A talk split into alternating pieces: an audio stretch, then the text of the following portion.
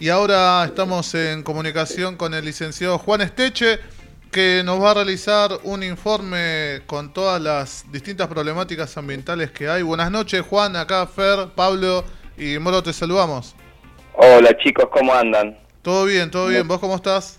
Bien, bien. Muchísimas gracias nuevamente por darle voz al, al ambiente, a la naturaleza que tanto lo necesita. Por favor, un, un placer y, y como te dije ahí en un mensajito, te esperamos pronto acá en el estudio. Sí, será será una linda travesía, un lindo un lindo viaje hacia allí.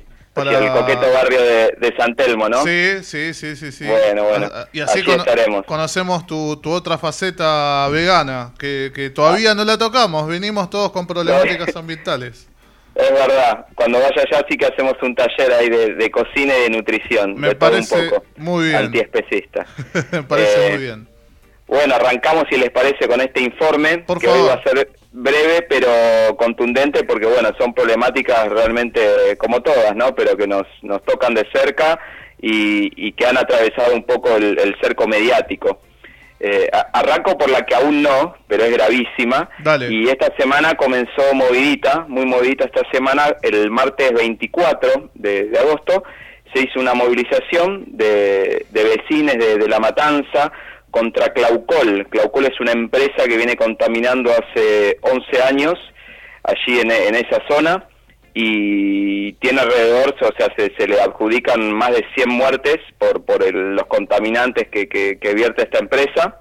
Entonces hizo una manifestación en pleno microcentro, se marchó desde el obelisco hasta la, la sede de Acumar, o sea, es este organismo que vela por, por la cuenca Matanza-Riachuelo, que sea realmente saludable, pero lo que menos hace lamentablemente es eso, al igual que el OPDS. Eh, los otros, o sea, estos dos organismos eh, ampliamente eh, eh, juzgados eh, eh, de, de mala manera, no obviamente no, un juicio muy bueno y criticados por, por la población, por los territorios, por los, vecinos, que bueno, se ve como, como vamos perdiendo cada día más naturaleza y estos organismos no, no velan por ese cuidado. Entonces, bueno, arrancó con esa, esa movilización de contra Claucol, esta empresa, y Una todavía sin respuestas. es sin verdad. respuestas. Es una Sí. cementera, ¿no, Claucol?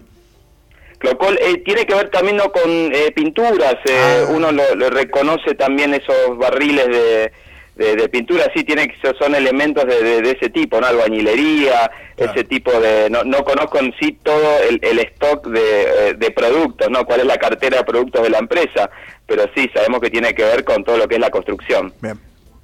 con sí son son eh, materiales para la construcción eso no no hay ninguna duda Eh, bueno pero luego sí ya el miércoles 25a el 25a supongo que habrán estado al tanto allí ustedes que siguen la problemática ambiental eh, se cumplió un año de aquella primera marcha aquella movilización en contra del acuerdo porcino con China Sí. Eh, fue, fue una marcha que, que sirvió para reunir a un montón de organizaciones socioambientales y, y fue el puntapié inicial para que luego eh, eh, apareciera lo que hoy conocemos como la coordinadora BFS, Basta de Falsas Soluciones.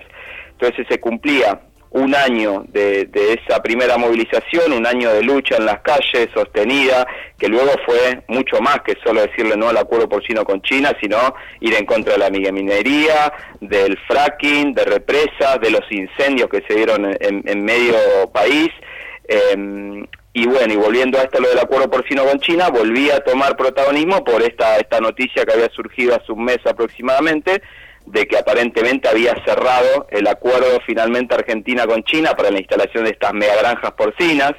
Siempre el público se renueva, está bueno explicar muy brevemente qué son estas megafactorías de cerdos. Implica tener encerradas 12.500 madres cerdas que van a dar a luz alrededor de 20, 25 cerditos por año. Eso se traduce en total, si son 25 megagranjas, en 8 millones de cerdos, todo para exportación a China. ¿Y por qué se deben hacer esto acá?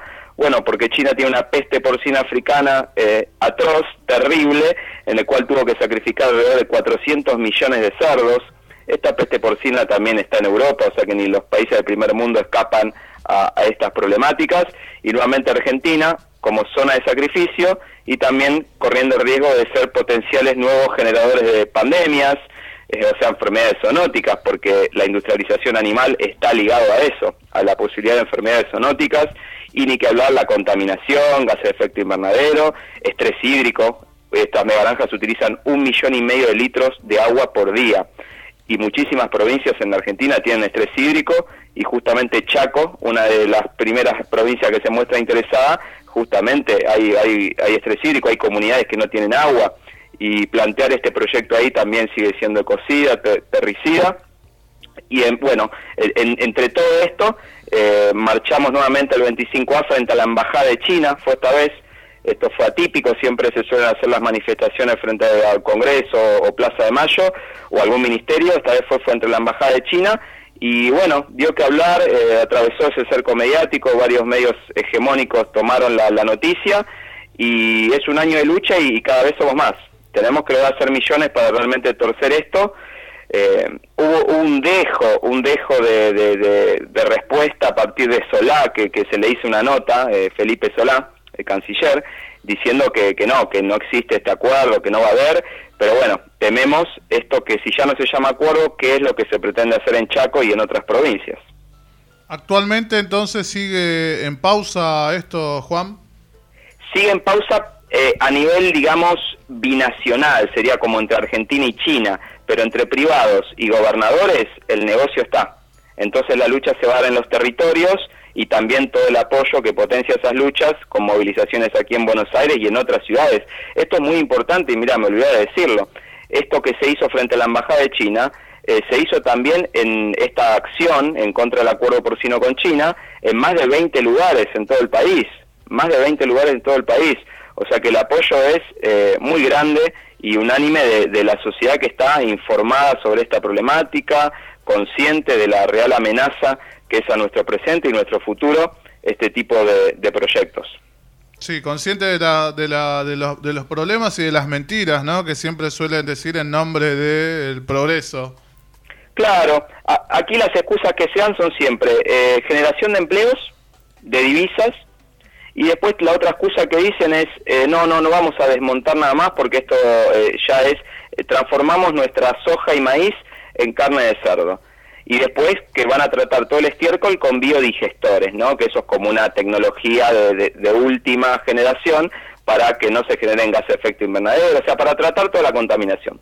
Bueno, la realidad es que esto es eh, improbable que suceda y además siempre, o sea, no pueden escapar a, dos cosas que yo siempre recalco. El estrés hídrico, o sea, el uso del agua, no pueden escapar a eso. Y es una locura hoy eh, plantearnos eh, utilizar este agua en este tipo de producción también el uso del alimento que va a ser para estos cerdos es justamente soja y maíz transgénico. La soja y maíz transgénicos que desmontó Nuevo Gran Chaco y otros tantos territorios, es la responsable de los agrotóxicos, eh, contaminación de aire, suelo, agua, desalojo de comunidades, aumento de casos de cáncer, malformaciones. Entonces, esto no tiene nada bueno. Sí, la verdad que es, es muy importante continuar ¿no? con toda esta visibilización de, la problemática para que, bueno, finalmente se, se dé marcha atrás. Sí, y, y por último, la, la otra gran cuestión que quería comentarles es que se cumple, se cumple, ya estamos a, a horas o no, días o horas, eh, habría que contar exactamente cuánto, porque ya se tiene que emitir un, una opinión, o sea, un juicio a partir de eh, lo de esta audiencia pública, recordarán, en contra de las petroleras de la, estación, de la instalación de petroleras en el mar argentino, o sea, las plataformas offshore, que es eh, toda la primera etapa, toda esa inspección sísmica, antes de que luego eh, se, sí se, extraiga el petróleo. Esas explosiones que hay que hacer, ¿no? Claro, las habías contado Exactamente, exactamente. Bueno, la audiencia pública fue contundente. Ajá casi el, casi el 100% de las manifestaciones fueron de, la ciudadanía, de expertos eh, en temáticas ambientales, organizaciones socioambientales, en el rechazo y repudio total. Eso dio como una alerta al Ministerio de Ambiente, en el cual a los 10 días se emitió todo el resumen de esta audiencia, que fue categórica en favor de la naturaleza, en proteger nuestro mar, y el mar obviamente de los millones de animales que viven allí adentro. Y, luego pasaban, tenían que pasar 30 días para que la empresa Equinor, de capitales eh, noruegos, eh, emitieran un- su, su, su contestación, ¿no? Su, su, su devolución, y también la Secretaría de Energía. Bueno, esto se cumple ya, te diría, si mal no recuerdo, recuerdo el 2 de septiembre, o sea, estamos hablando de mañana. A una hora, A digamos. horas, exactamente. Entonces estamos a la expectativa, ojalá, ojalá el miércoles que viene tengamos una hermosa noticia diciendo que esto se paró y que no cumple con lo que eh, con lo que necesita el planeta, Claro. eh, el país, o sea, eh, va en contramano de seguir explotando y seguir buscando petróleo es, es no entender cuál es la situación de colapso climático y ecológico a la cual estamos viviendo. Bueno, dentro de todo entonces podemos decir que estamos a una hora, una hora y dos minutos de, un- de una buena noticia, digamos. Ojalá, ojalá. Bueno, cruzamos ojalá. Y en general lo que ocurre esto es como que se estiran los pasos, o sea, Mm. se estiran los, los tiempos. Bien. Entonces nuevamente vamos a tener que salir a la lucha y a la Claro. carga dentro de seis meses. Le voy a decir, chicos, otra vez quieren instalar la- las plataformas offshore, otra vez tenemos que salir a las calles, estamos en, en época electoral, de Claro. elecciones, entonces Sí. nadie quiere por ahí perder un voto. Entonces quizás después, en un tiempito, en unos meses, eh, Sí, vuelvan de sí. vuelta al acecho estas eh, multinacionales, ¿no? Juan, por, por último te quiero preguntar, justo acá a- apoyándonos en esto que el público se renueva y que muchas, muchos temas, como decías, los, los medios hegemónicos los esquivan. Eh, hablábamos acá un poco al principio de la ley de humedales, ¿no? Eh, que, que bueno, eh, es, es obvio que, que hay intereses, por eso no hay un, un, un real eh, apoyo e interés. Es como que es como que es, es, es por el momento es una pose, ¿no? Es como decir, sí, sí, vamos a apoyar este que el otro, pero en lo práctico no pasa nada. Exacto, sí, es de los de estos intereses de los más fuertes que hay en la Argentina, porque es el interés del agronegocio. O sea, el agronegocio es el que más se vería por ahí perjudicado, más allá que hay humedales en todo el territorio de la cordillera hasta el océano Atlántico, Sí. siempre donde haya agua habrá habrá humedales, ¿no?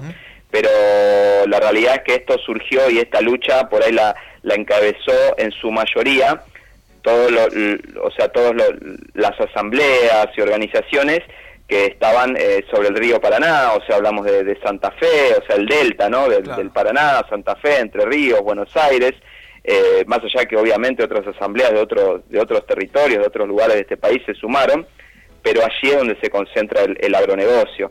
Y justamente lo que tiene que atravesar estas comisiones por las cuales no se trata el que aún es proyecto de ley, no es ley, es proyecto de ley, Claro, es proyecto. justamente la de agricultura y ganadería. Luego vienen los intereses fluviales y marítimos, pero la de agricultura y ganadería es muy difícil que, que pase. Solo pasó la de recursos naturales, que realmente era una obviedad que tenía que pasar, porque si no era realmente bajar la persiana y decir, listo, estamos liquidades, no, no existe acá eh, justicia ni nada que se le parezca. Y, y la verdad es que eh, cuando se hizo esta marcha de Plaza de Mayo al Congreso, eh, organizada por la multisectorial Humedales, que marcharon les kayakistas y pudieron entrar al Congreso, salieron de allí muy decepcionados. Tuvieron una reunión con Leo Grosso, que es el presidente de la Comisión de Recursos Naturales, y los recibió allí en el Congreso con otras dos personas que no recuerdo bien exactamente quiénes eran, creo que era un diputado también de Santa Fe, pero la verdad salieron muy decepcionados y, y vieron cómo le- les enroscaban en, una, en, un, en un laberinto sin salida, de que era complicado, que iban a ver, de por qué, que quizás, porque sí, y la verdad salieron muy enojados, eh, para, para no usar palabras más groseras, voy a decir que salieron muy enojados y decepcionados. Sabes que lo, lo último que te comento, Juan, es que hoy escuchaba a, mm, a Siete Casas, el periodista, ¿no? Que hablaba sobre eh, todos los ministros que hubo eh, de medio eh, de medio ambiente, eh, de ambiente, eh, y Sí. como que notaba que, que siempre pareciera como que estuvieron atados como que no pueden realmente desarrollarse en lo que deberían desarrollarse, eh, como que no... mm, Nota como que no tienen apoyo, ¿no? Es como que pareciera una figura, mm, no sé, como que bueno, hay que poner un ministro y, y- y ya. Claro, quizás te referís a, un ministro a una persona que no esté capacitada en, el rol que va a ocupar. bueno, eso sucede cuando, claro, se le entrega un ministerio a alguien por un simple un favor y decir, bueno, te tengo que dar algo, quédate con este ministerio. Y, y obviamente está muy, muy en claro que el Ministerio de Ambiente es el que menos poder ejerce por sobre todos los demás ministerios, ah, cuando no ah. debería ser así, el ah. ambiente debería estar adelante. a eso iba, más allá de esto, ¿no? De que, bueno, a veces se le puede designar a personas que no son idóneas, pero es como que es un ministerio que no tiene fuerza, como decís vos, Juan, debería tenerla. Claro, porque esto también tiene que ver con la propia conciencia, ¿no? De, la dirigencia política y de nuestra sociedad que obviamente está cambiando, ¿no? Hacia eh, cambiar, o sea, este cambio de conciencia que empieza a, realmente poner la naturaleza en la importancia que tiene. Eh, nunca se pensaba en, poner primero a ver qué, qué, qué, va a pasar con nuestro aire, qué va a pasar con nuestro agua, con nuestra tierra. Eh, nunca estaba eso como algo primordial. Y es más, si los proyectos se inician sin estudio de impacto ambiental previo, o sea, eh, fíjense que el típico, es, es un típico caso el del acuerdo porcino con China se decide empezar a realizar un acuerdo sin siquiera haber un estudio de impacto ambiental. Eso salta a la vista porque un montón de organizaciones socioambientales eh, dijeron, paremos la moto, ¿qué está pasando acá? Si nadie hubiera reclamado, esto se hace sin estudio de impacto ambiental. O sea, no, no, no está en la visión eh, ya eh, arcaica y rancia de la dirigencia política. Pero es hora de cambiarla, porque no nos queda tiempo, es ahora o nunca. Buenas noches, Juan. Eh, Pablo te saluda. Eh, Hola, Pablo. Nada, más que nada como para agregar eh, una reflexión en base a lo que estamos hablando, en base a lo que decís.